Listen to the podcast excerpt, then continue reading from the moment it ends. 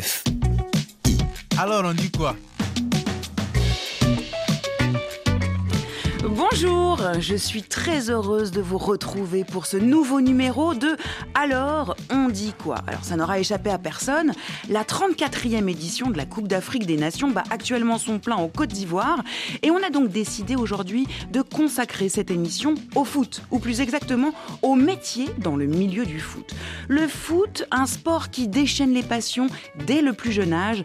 Combien de petits garçons et de petites filles aussi se sont rêvés un jour joueurs ou joueuses professionnelles Pourtant, ce sport fait peu d'élus. En France, par exemple, sur les plus de 2 millions de joueurs licenciés, moins de 1500 sont professionnels. Alors pour toucher du doigt leurs rêves, certains choisissent des carrières au plus près des joueurs. Ils sont entraîneurs, journalistes, analystes vidéo, agents ou encore préparateurs physiques, des métiers passion dont nous allons parler aujourd'hui.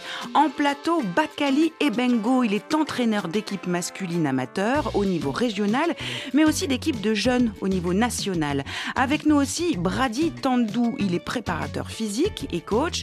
Il a notamment préparé des joueurs de l'équipe du Mali et de la Tunisie qui jouent en ce moment à la Cannes. Saïd Hamda nous accompagne aussi. Il est journaliste sportif, passionné de foot. Sa spécialité, l'analyse de matchs à la télé, mais aussi à la radio. Il intervient notamment dans l'émission Radio Foot International présentée par Annie Gasnier sur RFI.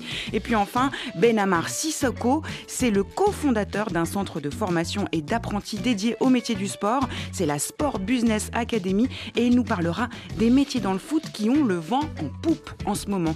Bonjour à tous les quatre et bienvenue dans Alors on dit quoi L'arbre à palabre de la jeunesse africaine. Bonjour. Bonjour.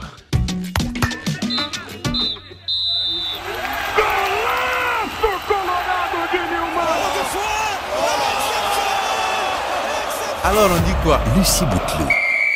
Première question qui s'adresse à vous tous. Pourquoi, selon vous, le foot continue de déchaîner euh, les passions dans le monde entier? Saïd Pour la simple et bonne raison, c'est que c'est un langage universel. Je pense qu'on peut aller dans n'importe quel pays, que ce soit en Afrique, en Amérique latine, en Europe, en Asie, et qu'on a un ballon de foot et qu'on veut jouer avec les gens, on n'a pas besoin de communiquer par la voix. On pose le ballon et chacun sait ce qu'il a à faire. Et c'est un sport qui rapproche euh, les gens. Après un match de foot, en général, on est plus copains qu'avant. Ça se passe euh, généralement euh, plutôt bien. Donc le foot, c'est vraiment ce vecteur de cohésion et on le voit chaque année où il y a des Coupes du Monde, où il y a des Cannes, où il y a des Copa América. C'est là où les peuples se rassemblent le plus. On voit les supporters. Il n'y a pas de rivalité. En tout cas, il y a une rivalité sur le terrain, mais il n'y en a pas en tribune. Et d'ailleurs, pendant les Coupes du Monde, en général, les supporters sont mélangés. Ils font la fête avant et après. Et ça, je pense que le foot est l'un des seuls sports qui permet tout ça. Vous êtes d'accord avec euh, cette explication? Oui, effectivement, et je rebondis sur le fait que c'est le sport du coup le plus populaire. Pourquoi? Parce que un ballon de foot, quatre t-shirts en guise de but, et ça y est, on fait son petit match quand on est enfant. On n'a pas besoin de grand-chose. On n'a pas besoin de grand-chose, il n'y a pas besoin de budget pour s'amuser, il n'y a pas de langage. effectivement, on peut aller en vacances euh, en Turquie, on peut aller à New York. Euh, on ne parle pas la langue euh, du pays, mais il suffit juste de discuter de quelques le langage du ballon. Et ça y est, on se comprend. La passion du foot, c'est d'ailleurs un point que vous avez tous en commun autour de cette table. À vrai dire, vous rêviez tous d'être joueurs professionnels. Qu'est-ce qui vous plaisait tant dans ce métier? Brady. Pour ma part, ça me permettait de m'évader des soucis un peu aussi, de la maison ou même à l'école. Et ensuite, à la base, c'était un plaisir. Et ensuite, c'est devenu une passion. Bakali et Bengo. Sur ce, ce métier, cette activité, et je vais redescendre encore plus, ça a été un rêve pour beaucoup euh, plus jeunes. Pourquoi? Parce que ça joue énormément sur l'imaginatif. Puisque effectivement, on avait chacun son poste, chacun ses idoles.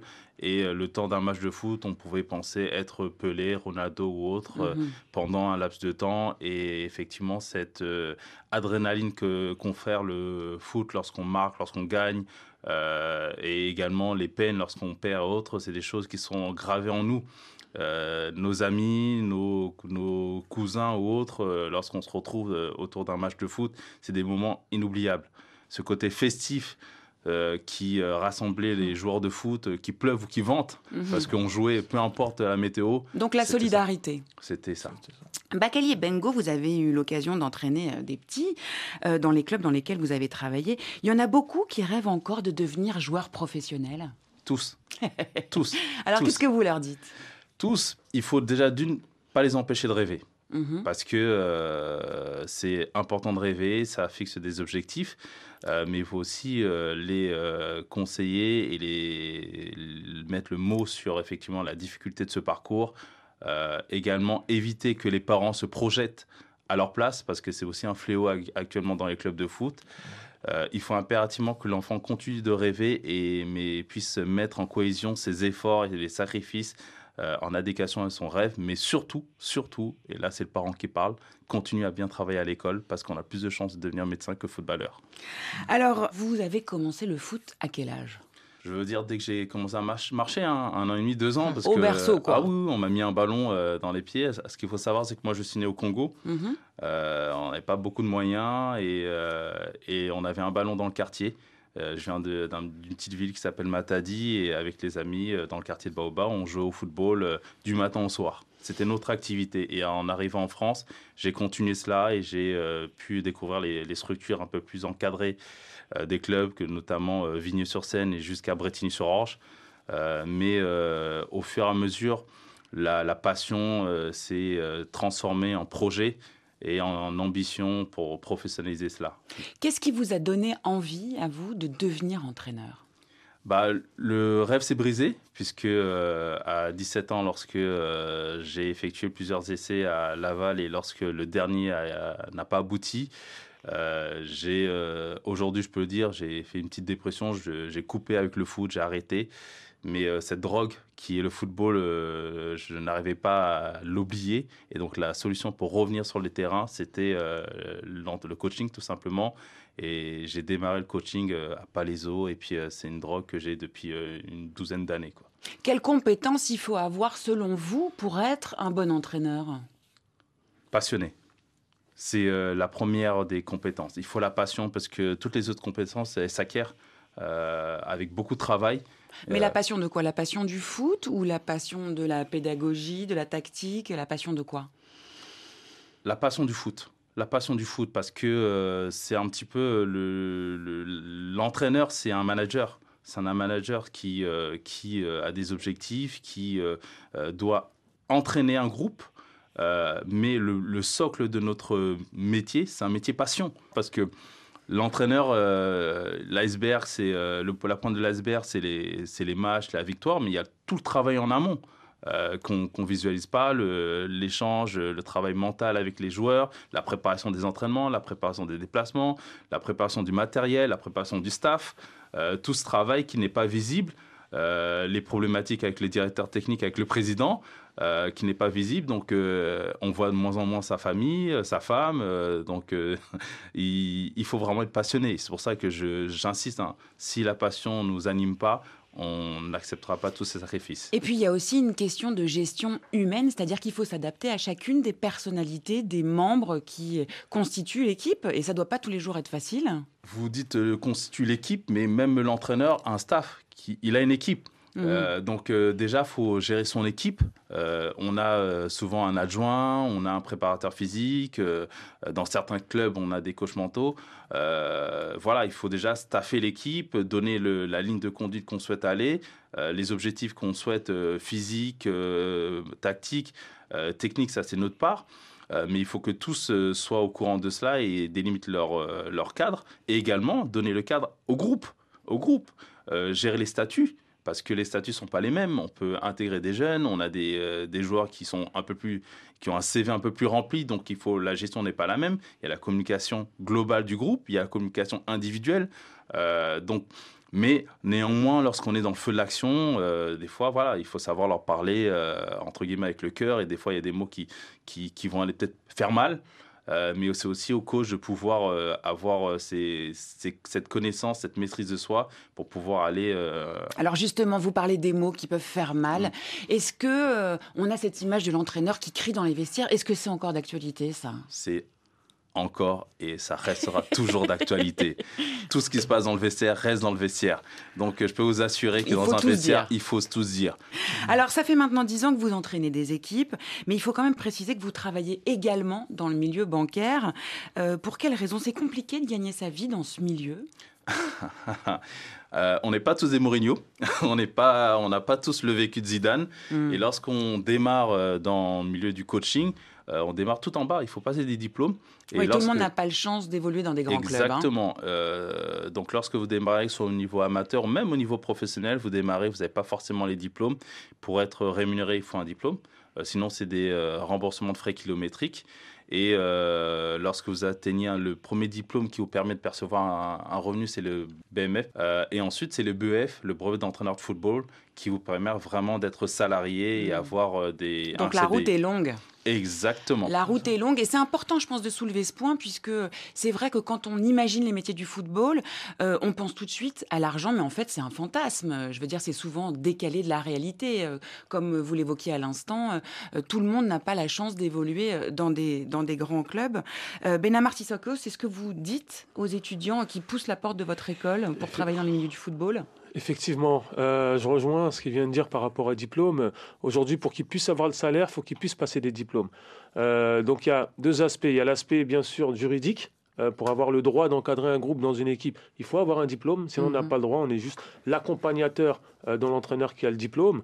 donc, il faut soit un BPGEPS, qui est la première d'entrée en termes de diplôme d'État, ou sinon, il y a les CFF, qui, sont, qui est la première d'entrée, porte d'entrée dans les diplômes des diplômes fédéraux. Ensuite, il y a la partie pédagogique, parce que beaucoup aujourd'hui d'éducateurs, dits éducateurs sportifs en club euh, sont avec euh, des éléments qui leur malheureusement, ils font des choses très maladroites avec leur groupe. Euh, tout à l'heure, on en a parlé, ils crient beaucoup sur le terrain. Ils vont crier, on va dire, sur le joueur qui est un peu sur charge pondérale et ne pas le faire jouer, alors qu'un mmh. éducateur sportif est là pour faire jouer toute l'équipe. Et ça, ils l'apprennent en rentrant en formation, qui ne sont pas entraîneurs, mais ils sont éducateurs sportifs. Donc éducateurs, ça veut dire ils ont la responsabilité de l'aspect physique du jeune, mais surtout l'aspect affectif. Et c'est tout ça qu'ils apprennent en formation. Bakali, quel conseil euh, vous donneriez euh, aux jeunes qui, comme vous, ont envie d'embrasser cette carrière d'entraîneur? Il faut euh, aller être hyper curieux. Pour moi, il faut être hyper curieux, il faut se former, aller chercher les informations. Tout le monde, le, football, on a tous les mêmes bases euh, sur l'entraînement. On sait tout ce qui est une attaque placée, une attaque rapide. Euh, tous ces éléments, euh, lorsqu'on prend un bon livre, on, a ces éléments, mais il faut aller au-delà de ça aller chercher, regarder peut-être dans d'autres types de sports, dans le hand, dans le basket, ce qui se passe, dans la préparation mentale. Dans, il, il, faut chacun libre de son rêve. si vous voulez devenir entraîneur, bah, battez-vous et faites le maximum pour devenir entraîneur. Euh, ça prendra du, du, temps, il y aura des sacrifices, mais si votre rêve c'est celui-ci, personne ne, pourra vous empêcher d'y arriver. Mais euh, votre peut-être votre votre finalité, c'est peut-être entraîneur principal euh, dans un club de région parisienne ou en Afrique ou ou en Asie. Mais vous allez y arriver. Mais il va falloir se battre et euh, ce, ne rien lâcher. Ne rien lâcher, exactement. Alors justement, vous, vous avez un rêve, euh, c'est celui de devenir entraîneur pour une équipe euh, en RDC. Quand est-ce que vous imaginez que ce rêve va pouvoir... Je vais y arriver déjà. je vais y ah, arriver. On sent, le, mental du sportif. après, est-ce que ça va se faire dans un an, deux ans, trois ans? Il faut que les conditions... Il y a de la place sur le continent pour ce genre de métier? J'ai pas forcément l'impression que dans certains pays, et je ne vais pas globaliser dans certains pays que voilà les politiques veulent faire de la place. Je sais que dans certains comme pays comme le Sénégal, le Maroc, les choses bougent énormément et que la formation se s'effectue euh, clairement et c'est visible, palpable. Euh, mais il y a aussi des qualités, des talents euh, en Afrique déjà là-bas. Mais nous aussi, on a une expérience, notamment en Ile-de-France, à apporter, à apporter aussi une expertise. Et euh, voilà, nous, on, est, on a envie et on est euh, en attente de, de, de, ces, de, ces, opportunités. Eh bien, on vous souhaite que ce rêve se réalise. Les métiers du foot, on continue d'en parler dans quelques instants.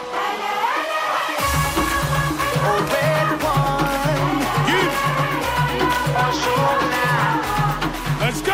Hoy mi gente viene aquí a celebrar.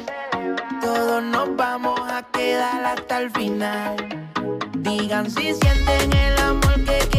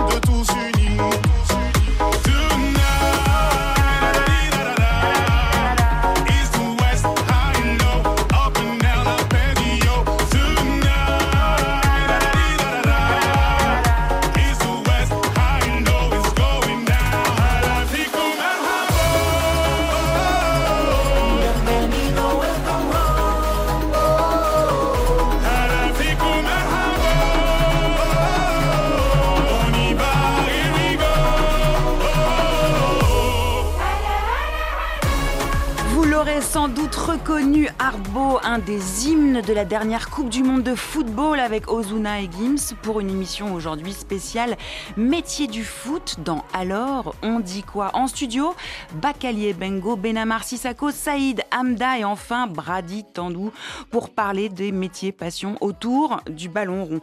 Alors on parlait il y a quelques instants du métier d'entraîneur. Euh, il y a deux autres euh, métiers complémentaires, préparateur physique et coach personnel. Brady, comment vous êtes tombé dans la marmite, si je puis dire? Alors, moi, de base, eh ben, je joue au football. Donc, euh, de là, j'ai pu voir tous les métiers du football. On va dire, j'ai eu droit à des coachs, à des préparateurs physiques, et euh, de club et à part du club. Et ensuite, ben, des agents aussi. Et de tout ça, et ben, à la sortie, j'ai tout essayé. Je me suis plus plu en tant que préparateur physique, coach sportif. Parce que vous, vous embrassiez le rêve euh, d'être joueur professionnel, un rêve que vous avez d'ailleurs euh, Réussi. touché du doigt à l'étranger, euh, puisque euh, vous étiez euh, professionnel euh, En Allemagne. Qu'est-ce qui s'est passé? Pourquoi vous n'avez pas continué dans cette voie? C'est un peu tout. Après, euh, il y a des métiers du football aujourd'hui qui existent qu'avant, il n'y avait pas aussi. Mhm. Moi, aujourd'hui, j'ai 31 ans, ça veut dire qu'il y a, il y a peut-être l'accompagnement qui était, euh, qui était primordial, qui, est- qui est primordial pour un jeune. Qui Et vous a manqué Peut-être, ouais, je pense aussi. Et après, c'est un peu. C'est un peu tout ça, on va dire. C'est l'accompagnement. La chose numéro une, c'est l'accompagnement. Alors, en quoi votre expérience de joueur professionnel euh, vous aide-t-elle dans votre euh, métier euh, d'aujourd'hui? Vous avez l'impression que vous connaissez mieux les besoins des joueurs, j'ai l'impression. Déjà ça, déjà ça parce qu'en étant joueur, eh ben, on sait ce que, ce que les joueurs vivent. Et au final, même le fait d'être passé par différents pays, etc., ben, même pendant une échec, eh ben, c'était pas trop un échec. Pour moi, c'était une réussite Mhm. parce que je passé en Angleterre. Aujourd'hui, je parle anglais, ce qui m'aide aussi avec différents joueurs.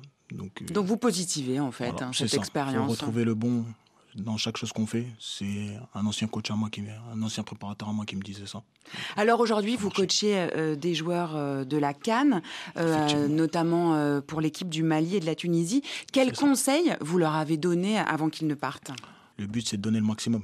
Quand tu rentres sur le terrain, tu donnes le maximum. Donc le conseil, c'est donne ton maximum, donne ton maximum. C'est le mantra, quoi. C'est ça. On travaille pour que qu'au final, ça soit la mentalité qui- qu'ils ont à chaque fois qu'on leur donne une, une occasion, une opportunité. Et je pense que c'est comme ça dans la vie de tous les jours aussi. hein. Alors vous travaillez sur la performance physique, notamment. Vous, vous travaillez au cas par cas. C'est ça. Ça dépend un peu des, des besoins des joueurs. J'imagine que ça. vous donnez pas les mêmes exercices en fonction du poste qu'occupent les joueurs sur le terrain. C'est ça. Est-ce que vous pouvez nous donner des exemples euh, concrets? Par exemple, pour un attaquant, on va essayer de bosser déjà les différents, les différents postes offensifs qu'il a à connaître. S'il n'a pas su pendant son, sa jeunesse, pendant sa formation, sa préformation.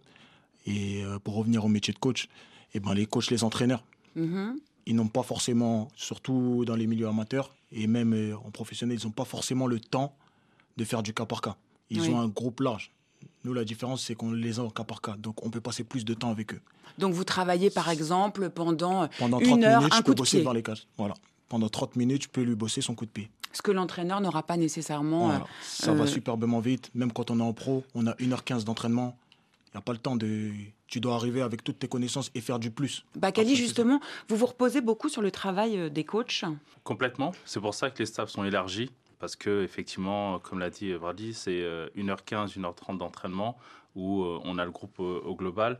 Euh, et dans ces 1h15, on, on décante la séance avec le préparateur physique, il y a Mhm. l'aspect euh, athlétique.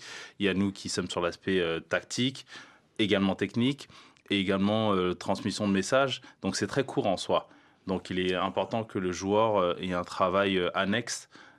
Dites-vous que le joueur, à partir du moment qu'on est sur des joueurs professionnels, ça devient des athlètes. Hein. C'est comme un musicien, c'est comme un chirurgien qui doit travailler un petit, un petit peu en amont pour euh, obtenir la meilleure des performances. Donc euh, c'est pour ça que les staffs sont élargis. L'objectif ultime, c'est la performance de l'équipe. Donc autour de cette performance, on s'organise avec des, des strates donc ça peut être effectivement du diététicien sur l'alimentation, ça peut être du coach physique sur euh, l'oxygénation des muscles, ça peut également coach mental sur comment travailler la personne euh, moralement, la gestion du stress ou autre. Justement, coach mental, c'est aussi un autre aspect de votre travail. Comment est-ce qu'on prépare un joueur à avoir un bon mental? Alors ça dépend déjà, chaque joueur est différent. Il y a des choses qu'on a, qu'on acquérit en tant que, que joueur. Moi, par exemple, j'ai certaines facilités avec certains profils ça veut dire qu'il y a des personnes avec qui il faut être un peu plus dur, qui en ont besoin, et d'autres où il faut prendre des pincettes. Mais j'imagine qu'il y a des moments où les joueurs perdent un peu confiance, notamment quand ils ont subi euh, une blessure et qu'ils sont euh, dans un processus d'échec. Comment est-ce que vous arrivez à les remotiver? Bah, déjà, il, y a des, phrases magiques Leur redonner confiance en eux. Ça veut dire que faire des exercices à répétition, mhm. leur dire qu'ils sont capables, toujours les valoriser. La répétition, c'est quelque chose qui revient. Hein. Important, Toujours mhm. de la répétition. Et ça, c'est pour aussi le dépassement de soi et même pour le stress. Parce qu'il y a beaucoup de joueurs aussi qui arrivent à faire des choses extraordinaires, mais une fois qu'on les met dans le grand bain, ils perdent leur football. Et, tout ça, c'est des choses qu'un entraîneur n'a pas vraiment. Il a un effectif large, il n'a pas vraiment le temps de pouvoir vraiment s'attarder sur ce genre de choses-là. Donc c'est pour ça que le travail à part, il est très important de chaque joueur. Et puis je crois que vous ne laissez jamais un joueur finir sur une mauvaise euh, action dans une séance. Pourquoi? Déjà, c'est pour qu'il garde cette confiance de réussite maximum. On ne finit pas sur un échec, quoi. On ne hein. finit pas sur un échec, pas du tout. Enfin, pas chez moi après. J'imagine que c'est un métier qui demande beaucoup de sacrifices. Énormément. Lesquels? Énormément, déjà, ben, la condition physique. Mhm. Parce que pour demander des choses à certaines personnes, il faut aussi pouvoir le faire. Donc, pas d'excès pour vous Pas d'excès. Enfin, je sais comment gérer. Parce qu'après, chacun a une morphologie euh, à part. Mais euh, je sais comment gérer, mais je fais en sorte de toujours être au, niveau. On se lance beaucoup de défis, moi et les joueurs. Donc, euh, Donc la condition physique et puis quoi d'autre? Vous avez encore le temps de jouer au foot, par exemple? Non, ah. il y a ça aussi. Pour l'instant, je n'arrive pas, j'arrive pas à m'organiser encore assez bien pour euh, pouvoir retoucher de ma passion, de mon hobby. Mais bon.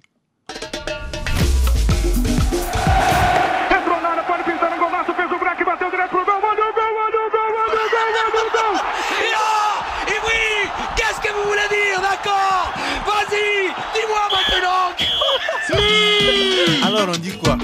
Je vous propose maintenant qu'on aille en Côte d'Ivoire à Abidjan. Grâce à la Cannes, de nombreux jeunes et moins jeunes aussi d'ailleurs ont pu profiter de l'occasion pour vivre au plus près leur passion. Notre correspondant sur place, Yannick Djanoun, est allé à leur rencontre. La Coupe d'Afrique des Nations ne se déroule pas que sur des terrains de football. De nombreux jeunes, entrepreneurs et volontaires jouent également leur canne. Ambiance électrique, cris de joie, mais aussi de pleurs. Les supporters des éléphants de Côte d'Ivoire, vêtus de maillots orange, blanc et vert, sont nombreux dans ce village Cannes de Cocody en gris pour soutenir leur équipe. Les villages Cannes sont ouverts sur toute l'étendue du territoire et sont tenus par des entrepreneurs qui profitent de cette fête de football pour faire du profit. Obed Goulivas, propriétaire de ces lieux, a bien eu le flair business. Nous avons lancé cette, euh, ce village Cannes parce qu'après 40 ans, notre pays euh, voulait organiser cette Cannes-là. C'est la Cannes de l'hospitalité. Il fallait que les fans du foot se retrouvent dans notre village. Et donc, euh, nous avons saisi cette opportunité-là pour accueillir tous les fans de divers horizons pour que la Cannes soit une belle fête. Oui, les affaires marchent. Les fans viennent pour regarder le foot sur écran géant dans une convivialité, dans l'ambiance.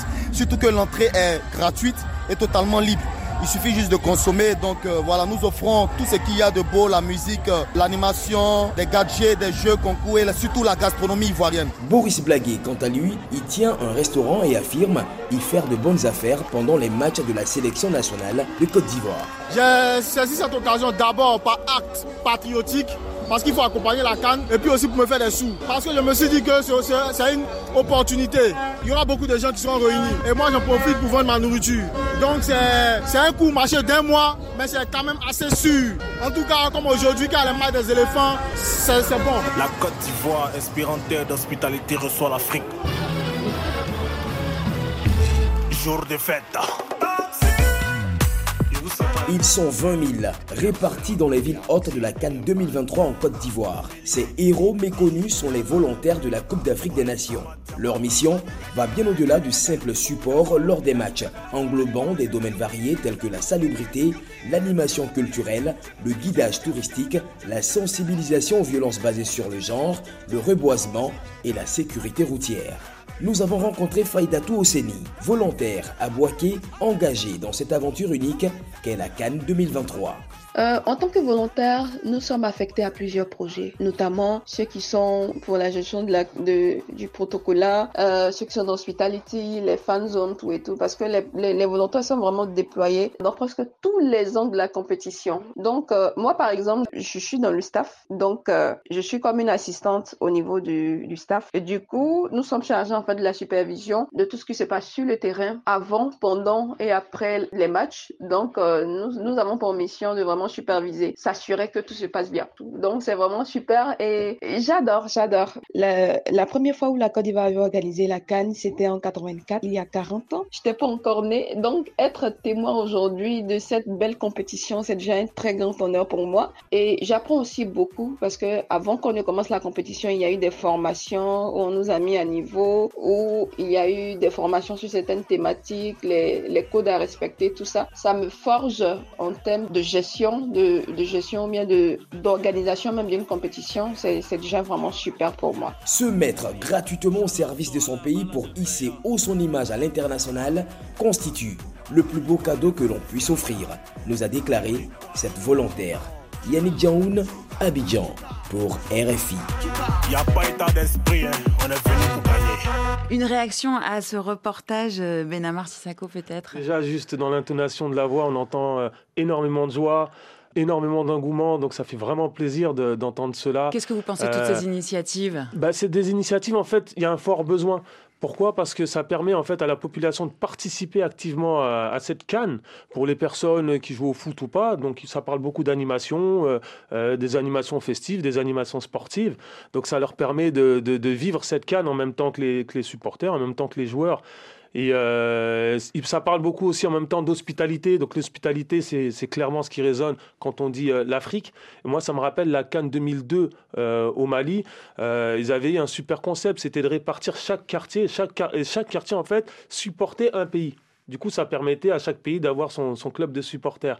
Et euh, non, du coup, non. Et je rebondis aussi sur le, le, le, la dernière personne qui a parlé sur le volontariat. -hmm. Donc, ça fait écho au JO euh, qui arrive là cet été. Nous, on a l'opportunité, donc par le ministère des Sports, on a été appelé à mettre en place un module de formation qui se nomme euh, agent de sûreté de grands événements. Donc, nos, nos étudiants auront l'opportunité de travailler dans les Jeux Olympiques sur ces, dans ces animations, dans ces fan zones. Donc, le même type qu'ils qui, qui, font actuellement en Côte d'Ivoire.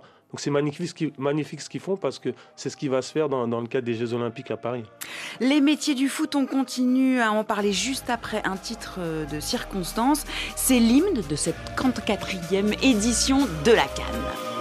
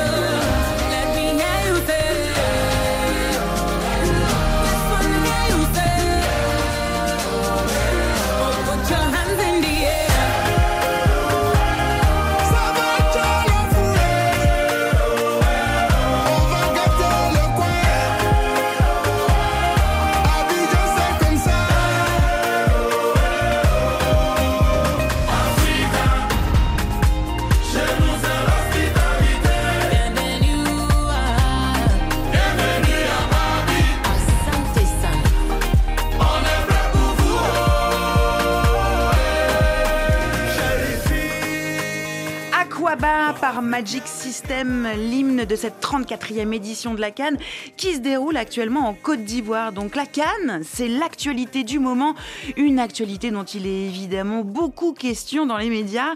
Saïd Amda, vous êtes journaliste sportif pour BFM, RMC et aussi RFI, comme je disais tout à l'heure. C'est un métier qui vous a permis de vivre pleinement votre passion. Pourquoi vous avez choisi cette voie? Parce que je n'ai pas réussi dans le football. Je pense comme un peu tout le monde sur ce plateau. Le rêve initial, c'est d'être euh, footballeur. Après, il y a beaucoup euh, de prétendants et, très très peu euh, d'élus.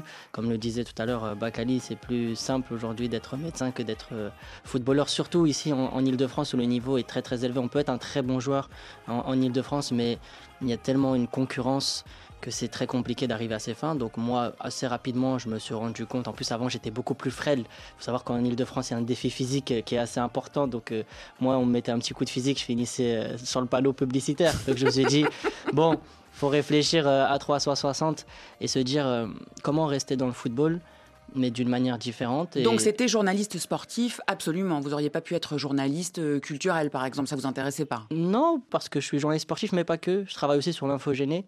Mais c'est vrai que ma passion et euh, mon cœur de métier reste le football. Après, je me suis euh, diversifié parce que pour vivre uniquement euh, du football, c'est compliqué, c'est un très long processus par moment, j'ai pu vivre uniquement du mmh. journalisme sportif, mais ça dépend euh, des employeurs qui a les droits télé. Un jour, ils les ont plus, donc on doit changer de chaîne et puis ainsi de suite. Oui, c'est un milieu qui est très concurrentiel. C'est un milieu qui est très concurrentiel et qui est très instable. Aujourd'hui, disons que telle chaîne a les droits télé pour euh, la Coupe du Monde et pour euh, la Ligue 1, et puis ils les perdent au profit de la chaîne concurrente. Donc mmh. eux, ils vont avoir moins de salariés et ainsi de suite. On est très mobile. Et c'est pour ça qu'aujourd'hui, en tant que journaliste, on se retrouve à avoir quatre ou cinq employeurs différents donc euh, c'est assez complexe comme métier. En tout cas, aujourd'hui, vous couvrez la Cannes. C'est un événement qui dure un mois. Il y a beaucoup de matchs, euh, beaucoup de pression aussi, j'imagine. Comment est-ce que vous vous êtes préparé à cet événement euh, Vous avez commencé à, travailler il y a longtemps? Bah, Le travail, il commence il y a plusieurs années parce que le, le football, c'est un, une accumulation de connaissances. C'est-à-dire que pour juger une canne correctement, il faut avoir vu la canne précédente, puis la canne d'avant et la canne d'avant encore une fois. Ça permet de remettre en perspective euh, les différentes performances. Si par exemple aujourd'hui une équipe comme euh, euh, le Maroc gagne ses trois matchs euh, en phase de poule, on va pouvoir être en mesure de dire que sur la canne précédente, ils avaient gagné également leurs trois premiers matchs, donc ils sont sur une continuité et on peut faire une analyse croisée hmm. entre les différentes compétitions. Ça peut être le cas aussi au niveau des buteurs. Si par exemple Mohamed Salah termine meilleur buteur de cette canne, on peut dire que c'est la deuxième fois ou la troisième fois de sa carrière qu'il le fait. Oui, parce que vous, vous êtes vraiment dans l'analyse hein, de l'information du match. Quoi. Exactement. Ce qui est très différent d'ailleurs du métier de, de commentateur.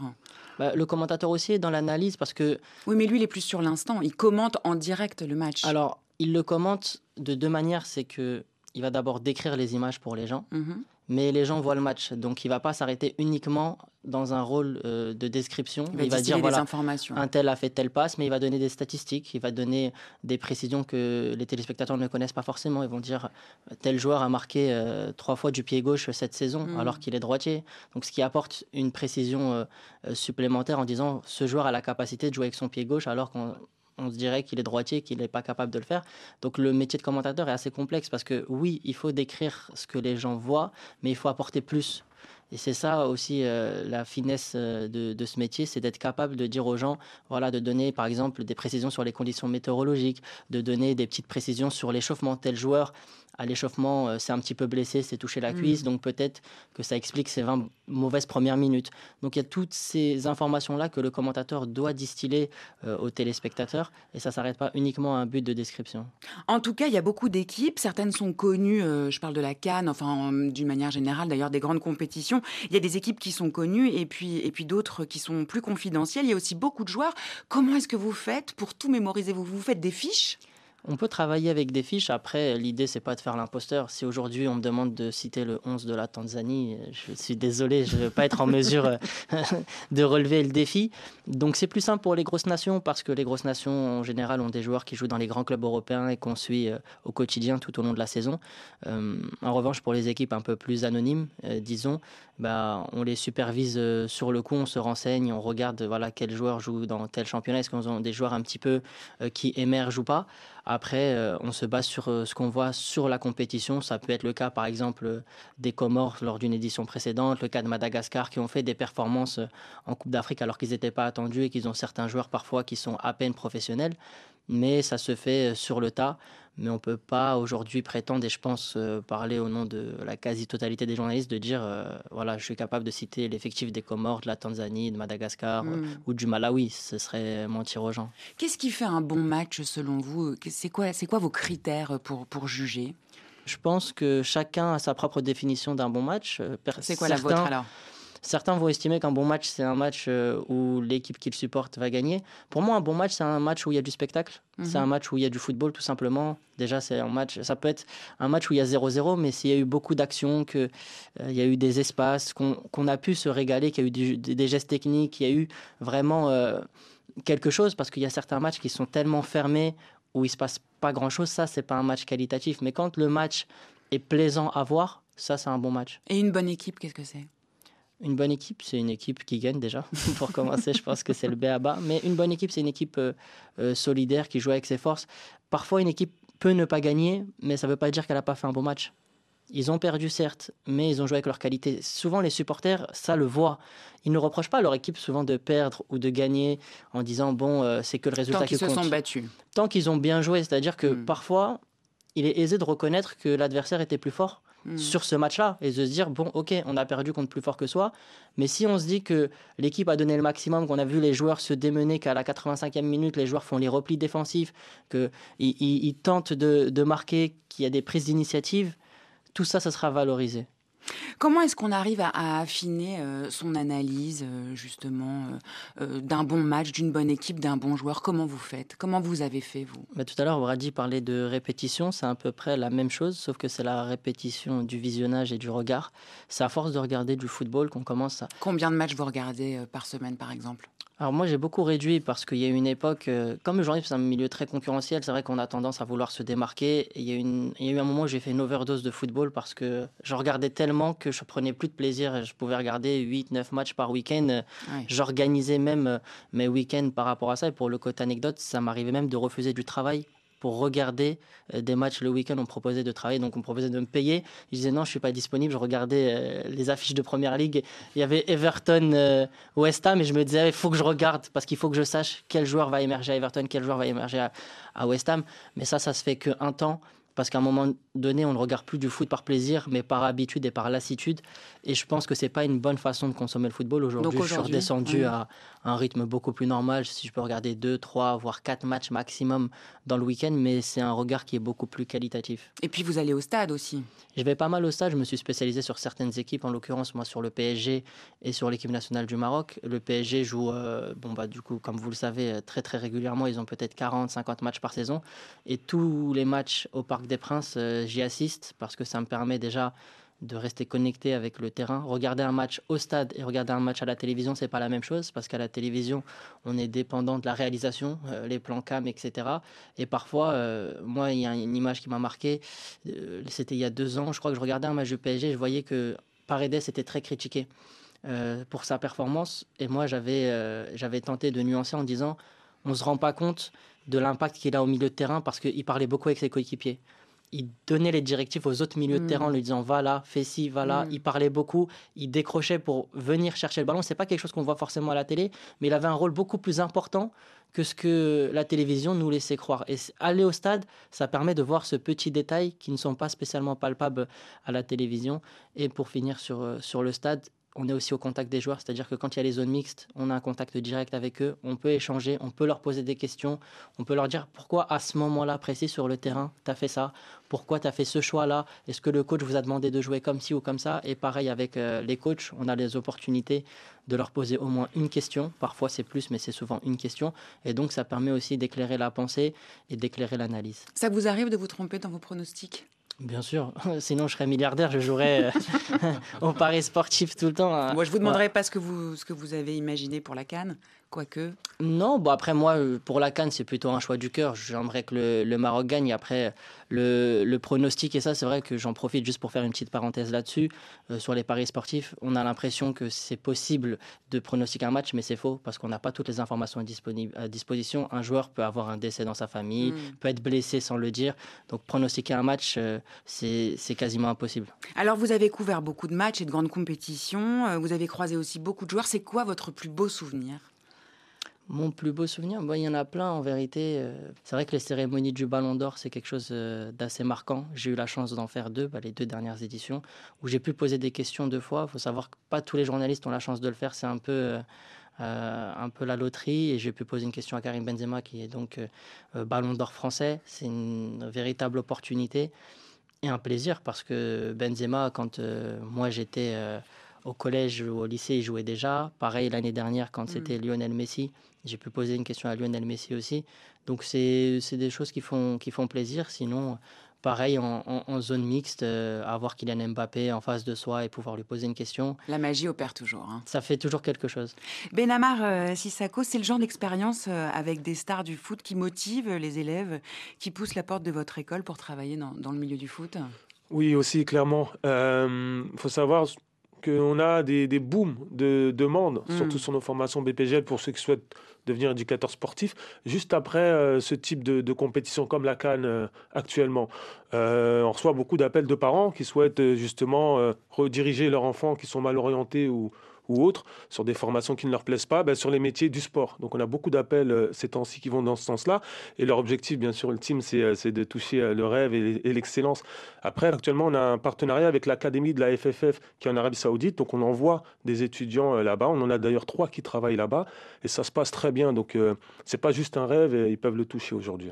Alors entraîneur, coach, préparateur physique, ça parle à tout le monde. Mais depuis quelques années, on voit apparaître des nouveaux métiers. C'est le cas d'analyste vidéo. Euh, c'est une formation que vous proposez dans votre école. Euh, qu'est-ce que c'est que ce métier, analyste vidéo? Ouais, bah en fait, le métier d'analyste vidéo, donc on a dispensé cette formation, ça fait maintenant 7 ans qu'on la dispense. Euh, il y a 7 ans, ce n'était pas un métier reconnu en mhm. France comme tel quel. Il ne faisait pas partie du staff, comme le disait Bakali. L'analyse vidéo ne faisait pas partie du staff Qu'est-ce qu'il fait concrètement Il était non officiel. Donc lui, l'analyse vidéo, ce qu'il fait, c'est que il envoie un rapport, il donne un rapport à l'entraîneur. ce rapport, c'est un outil d'aide euh, de prise de décision à l'entraîneur. Ce rapport se fait euh, bon, via la vidéo. Euh, Donc tout l'ensemble du match est, filmé et lui, il analyse Exactement. Donc l'ensemble du match est filmé, il le récupère, il le rentre dans son logiciel et il fait un découpage. Mhm. Donc il récupère les statistiques, donc la data que l'entraîneur va utiliser. Il répond euh, aux problématiques qu'a l'entraîneur à un moment donné. Peut-être qu'il prenne beaucoup de buts euh, dès le début de la deuxième mi-temps. Bah, c'est à lui de dire à l'entraîneur pourquoi on prend beaucoup de buts en, hmm. deuxième mi-temps, pourquoi on prend beaucoup de buts en corner? Bah, c'est à lui, via ce logiciel, qui fait une analyse de la performance du match et qui dit bah, voilà, c'est parce que tel joueur est tout le temps mal placé ou il faut changer peut-être de latéral gauche parce qu'on n'a pas le bon. Il y, a, un film qui est, euh, qui est pas mal, qui va dans ce sens-là, qui s'appelle Moneyball. Je ne sais pas si vous le connaissez, le stratège, qui explique justement le, le début, les prémices de l'analyse vidéo. Et ça se faisait dans le baseball aux États-Unis. Ils recrutaient des joueurs principalement sur la data. Donc ils ont constitué une équipe principalement avec la data, sans budget, n'avaient pas d'argent. Ils ont réussi à constituer une superbe équipe qui a, qui a super bien fonctionné. Et depuis, ce métier est né euh, via cette, euh, cette anecdote aux États-Unis. Et c'est arrivé en France, euh, donc depuis trois ans, c'est un métier reconnu par la, FFF et qui oblige tous les clubs amateurs à embaucher des, des analystes vidéo. Alors il y a beaucoup d'offres d'emploi, c'est un marché euh, euh, qui, qui, fonctionne Oui, c'est un marché qui fonctionne. Euh, on a beaucoup de, de, nos étudiants, pour la plupart, qui sont aujourd'hui en club professionnel. Donc on a de L1 à L2, sur la quasi-totalité des, des, clubs pro, au moins un étudiant qui sort de chez nous, qui travaille. À la Cannes, on a deux étudiants, un étudiant qui, un ancien étudiant, ancien étudiant excusez-moi, qui a l'équipe du Sénégal, analyse vidéo de l'équipe du Sénégal donc en, Afrique, ça marche aussi. Ça marche aussi. Un autre qui est à l'équipe de la Mauritanie. C'est un métier qui gagne bien euh, financièrement, j'aurais du mal à, vous donner euh, clairement euh, les salaires parce que c'est trop récent. Ça peut passer du kit au double. On a un, un, analyse vidéo qui est au PSG qui touche 2200 euros. On a une jeune fille qui est à l'Olympique de Marseille qui touche 3200 euros. Euh, on a beaucoup qui sont à leur compte. Mhm. Et ceux qui sont à leur compte vendent leurs prestations aussi bien pour les clubs de foot amateurs que pour des joueurs professionnels. On en a un qui travaille pour euh, euh, l'ancien joueur du Milan AC, Bagayoko. Il vend ses prestations 1200 euros Ah. par match. Donc il y a une large fourchette. Encore une fois, ça dépend Exactement. euh, de, de- de l'équipe pour laquelle on travaille. C'est ça. Euh, vous formez également au métier d'agent. Euh, à quoi est-ce qu'on reconnaît un bon agent?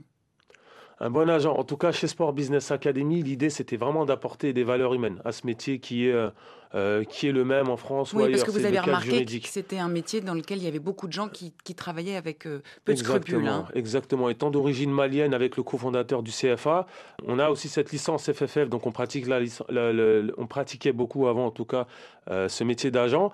Et en partant en Mali, on s'est rendu compte qu'il y avait beaucoup de familles en fait qui étaient bloquées par des Mhm. contrats, des mandats exclusifs avec des agents, des agents qui ne travaillaient pas pour eux, qui attendaient juste qu'il y ait des offres pour à un moment donné arriver et signer le contrat. Donc le joueur ne pouvait pas aller avec un autre agent qui avait peut-être une possibilité de lui décrocher un contrat. Donc c'est de là qu'on s'est dit on va ouvrir Sport Business Academy pour apporter des valeurs humaines à ce métier Euh, et euh, via les immersions qu'on fait dans les clubs pro euh, en France avec nos étudiants, on donne la possibilité aux clubs professionnels leur indiquer ce qu'ils attendent d'un agent. Donc eux, ce qu'ils nous disent, ce qu'ils attendent d'un agent, c'est qu'il ne soit pas là juste pour signer le contrat et sur la partie financière, mais qu'il soit là tout le long de l'année quand à un moment donné, le joueur a une baisse de régime, une baisse morale, le coach mental intervient aussi via le via l'agent, euh, qui soit qui soit qui soit vraiment euh, le, le relais entre le la famille, le club et ben le joueur sur le terrain.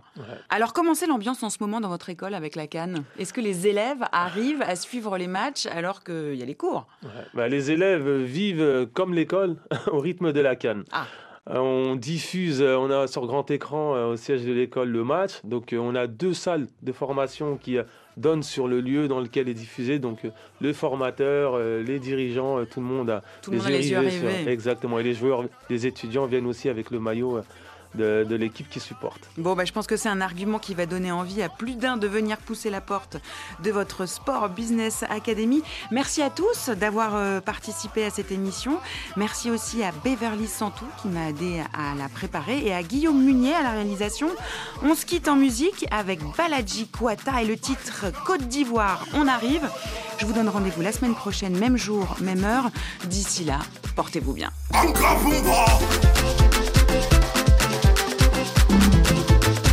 Voici les gars du continent. Samuel Eto'o. Voici les gars du Boa. Les lions indomptables. Voici les gars du continent. Francis Ngannou. Voici les gars du Boa. Roger Mila. Voici les gars du continent. Sandrine Nicole Camden. Voici La Mama.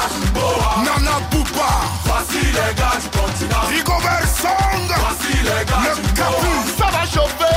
Voici les gars du continent.